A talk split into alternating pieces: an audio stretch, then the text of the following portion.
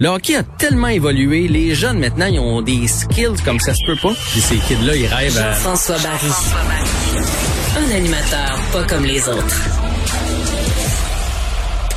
Bonjour Jean-François. Bonjour, messieurs. Je faisais ça- dodo pendant que ça se passait, mais le Canadien a encore une fois perdu en prolongation. En fait, c'est au- au- à la fusillade cette fois-ci. Ouais, ouais, ouais. Moi, je l'ai pas fait de dos. Je l'ai écouté jusqu'au bout. Oh, Euh, on le sentait. On le sentait en troisième période que le Canadien manquait de jambes. Euh, je pense que c'est normal avec le voyage dans dans l'Ouest. En plus de ça, avec le calendrier condensé, on est arrivé dimanche. On joue lundi. Tu sais, il était minuit pour eux autres, là, pour leur système. Là. Et ça paraissait en troisième période. En prolongation, c'était pire. Euh, les Canucks ont eu la rondelle pratiquement tout le temps. Le Price a été merveilleux. Et malheureusement, on a perdu en tir de barrage. Et ce qui est inquiétant, honnêtement, c'est que ça fait 27 minutes que le Canadien, là, depuis le début de la saison, là, si on calcule tout ça, 27 minutes à 3 contre 3 sans avoir réussi à inscrire un but. Euh, c'est des points qui s'envolent. Tu sais, quand on pense à ça, le Canadien a laissé 7 points sur la table. Mettons qu'on mettons qu'on avait eu 3. Là. Bon, déjà, on est 3 points de plus au classement. Puis ce qu'il faut réaliser, vu qu'on joue dans la même division, c'est qu'on a donné ces points-là à des adversaires directs. Et ça fait On a six donné- points de différence. Là. Ben, on a donné deux points à Vancouver, deux points à Winnipeg. Mettons qu'au au lieu d'être euh, 0-2 contre ces équipes-là, on est 1 et 1. là. Ça nous donne un point, ça leur enlève un point. Fait que ça creuse l'écart. Ça n'a juste pas de bon sens. Deux fois à Ottawa, puis une fois à Toronto. Fait que c'est vraiment quelque chose sur lequel on va devoir euh, se pencher. Autant le 3 contre 3. On a vu hier qu'on a essayé une espèce de cycling. euh, le peu de temps que le Canadien a eu la rondelle, au lieu de pénétrer tout de suite dans la zone, on a vu qu'il y avait une espèce de stratégie qui se mettait en place, mais on n'a pas eu la rondelle longtemps, malheureusement. Et en tir de barrage, il faut se trouver des joueurs, à mon avis, qui vont lancer.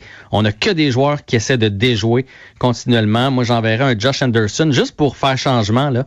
Euh, parce qu'un gardien qui sait que tu vas déjouer, c'est plus facile. Quand il est sur le qui-vive il va-tu lancer ou il va me déjouer? Puis je pense que là, on en voit tous, on entend, on toujours des joueurs qui sont pareils, du même moule. Et tu parlais de Carey Price. Est-ce qu'on a appris ou confirmé qu'il était un peu magané? Ouais, c'est des révélations quand même assez surprenantes de Stephen Waite, euh, l'ancien entraîneur des euh, gardiens, qui, je pense, ne s'est pas méfié, peut-être. Il a fait un podcast, celui de Tony Marinaro, qu'on connaît bien euh, à la radio ici à Montréal. Puis là, au lieu d'être à son émission de radio, c'était un podcast. Puis des fois, on baisse la garde un peu. Bref, il s'est ouvert quand même pas mal sur son congédiement. Il a dit que ça n'a pas été long avec avec Marc Bergevin. Ça n'a pas duré longtemps, la petite discussion, que Kerry avait été le voir, qu'il se sentait bien, bien mal. Il a parlé de Jake Allen. Il avait pas l'intention de donner plus de, de départ à Allen, qu'il est bon dans un rôle de, de deuxième, qui serait probablement pas bon dans- avec plus de matchs. Il a parlé de Caden Primo, qui va qui va s'en venir, que le Canadien va avoir un choix à faire, parce que Primo attendra pas euh, 4-5 ans, là, le, le- le temps que Price euh, termine sa carrière pour s'en venir, qu'il a un bel avenir.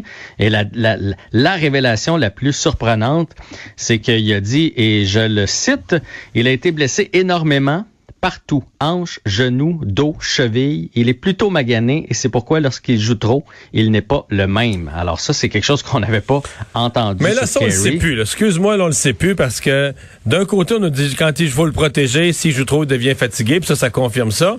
En même temps, il y a l'autre thèse qui circule autant, là, que quand Carey il joue la moitié du temps, il vient déconnecter, c'est là qu'il vient nonchalant, lui a besoin d'être là tout le temps, puis de sentir que c'est lui le gardien, puis c'est là qu'il était son meilleur des matchs répétés, puis il veut le filet, puis...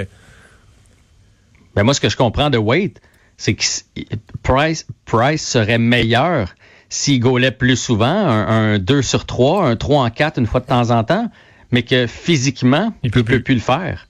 Moi, c'est là que je sens la dualité là, dans ce qu'il vient de nous annoncer. Il est bon quand il joue beaucoup, mais son physique, il permet plus. Fait que finalement, on a un sérieux problème en résumé de Exact. solution. là. Mais c'est pour ça que, tu sais, puis on n'arrête pas de le dire, on dirait qu'il l'économise pour le dernier sprint. Et moi, j'ai l'impression que c'est ça la stratégie de, garde, on va, on va ménager son corps, on va ménager son corps, puis quand on va arriver dans les dix derniers matchs de la saison et le début des séries, là, on va le voir 8 en 10 parce qu'on va l'avoir reposé avant. M- Moi, c'est l'impression que j'ai, c'est la stratégie que je vois depuis le début de l'année. Puis, je vous en avais parlé, je me demande si ça y a pas joué dans la tête, tu sais, à force de se faire dire, regarde, on va te ménager au début, puis on te garde pour la fin. Mais à un moment donné, tu te dis toi-même que ben moi, je ne sers pas au début. Là. Moi, c'est à la fin que ça compte. Mais non, toute la saison compte, parce que ça va être plus compliqué qu'on pensait faire les séries finalement. L'année passée, on s'est moqué de l'autre gardien du Canadien, Kate Kincaid. On pensait bien qu'il n'y aurait plus de carrière dans la Ligue nationale, mais c'est pas clair. Hey, je capote aujourd'hui quand j'ai vu cette nouvelle-là. C'est le site dans les coulisses qui a sorti ça. Keith Kincaid euh, est dans les filiales des Rangers de New York et il a une fiche euh, de deux victoires, aucune défaite depuis le début de l'année. Seulement un but alloué, pourcentage de 962, si bien que ce soir, il est rappelé par les Rangers qui ont des difficultés devant le filet. Là. Chesterkin est blessé. Euh, George Jeff, leur jeune gardien, a beaucoup de difficultés. Et donc, on va faire confiance à Keith Kincaid qui aurait cru ce soir contre les Penguins de Pittsburgh. Je trouvais que c'est une petite nouvelle intéressante pour les amateurs de hockey à Montréal. Et la pandémie n'a pas enlevé le talent de Michael Kingsbury? Mais non seulement la pandémie, mais ses vertèbres fracturées. C'est vrai. donc. Il est il est extraordinaire. Il a remporté évidemment en solo cette semaine. On le sait, devenu champion du monde. Ben, ce matin très tôt, il est devenu euh, deuxième fois champion du monde. Cette fois-là en parallèle. Euh, dans le fond, c'est la même course, mais tu as un adversaire à côté. Puisque je allé lire parce que je connaissais même pas ça. Ben, ben franchement, euh, ça ajoute beaucoup de pression apparemment quand tu vois l'autre qui descend vite. Tu veux descendre encore plus vite que lui. Et d'ailleurs, son adversaire a chuté en arrivant au fil d'arrivée parce qu'il voyait Kingsbury en avant puis essayait de le dépasser. Tu dois quand même faire tes sauts. Donc euh, deux médailles d'or, deux fois champion pour euh, Michael Kingsbury. Et la bonne nouvelle, messieurs, c'est qu'il a accepté notre invitation. Donc, il sera dans l'émission de Pierre Nantel demain dans mon segment de sport à 6h45. On va voir ses réactions à chaud avec ses deux médailles et on reviendra peut-être sur euh, la belle lettre qu'il a publiée la semaine dernière. Je me souvenais qu'on lui avait parlé, mais la date de son accident, c'est le 3 décembre. Ah non, il est revenu vite. Il est revenu vite, il est revenu vite champion. Il n'est pas juste revenu vite en compétition, mais il est revenu vite euh, top, top, top niveau. Là. Et moi, ce qui me fascine, c'est euh, c'est de recommencer à faire ses sauts. Puis d'ailleurs, il en a parlé la première fois qu'il a refait le saut là, dans, avec lequel il s'était blessé. Il faut que tu sois capable en tant, en tant qu'athlète de mettre ça de côté, de te lancer à pleine vitesse. Là, parce que lui, s'est fait un petit peu de chasse-neige pour se ralentir avant d'arriver à... ça marche pas. c'est un, un, doute, c'est un doute, ça marche pas. là. Oui, fait que c'est là que tu vois la force, euh, la force mentale de ces athlètes-là. Alors, il a toute notre admiration. On va mm. pouvoir y parler euh, demain matin puis poser toutes les questions qu'on a envie de lui poser. Parce que euh, où est-ce qu'il va s'arrêter là? Et quand tu as tout, as tout gagné, tu t'es blessé, tu reviens, tu regagnes tout. il peut faire ça combien d'années encore? vraiment, il va atteindre il, des... Il reste cinq secondes pour répondre, Jean-François.